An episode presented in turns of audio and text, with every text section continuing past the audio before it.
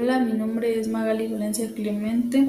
El día de hoy les voy a dar algunas definiciones de los conjuntos numéricos.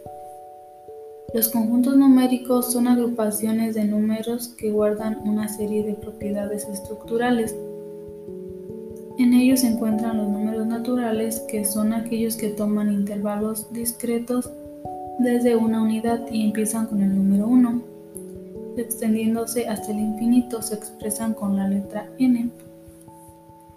Números enteros incluyen los números naturales, más aquellos que también toman intervalos discretos, pero que tienen un signo negativo por delante y se incluye el cero. Estos se expresan con la letra z.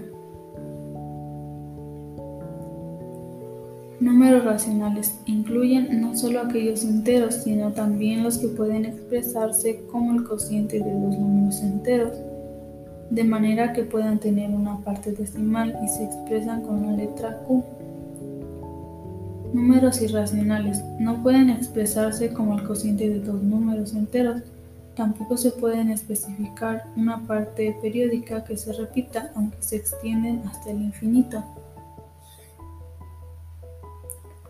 Números reales.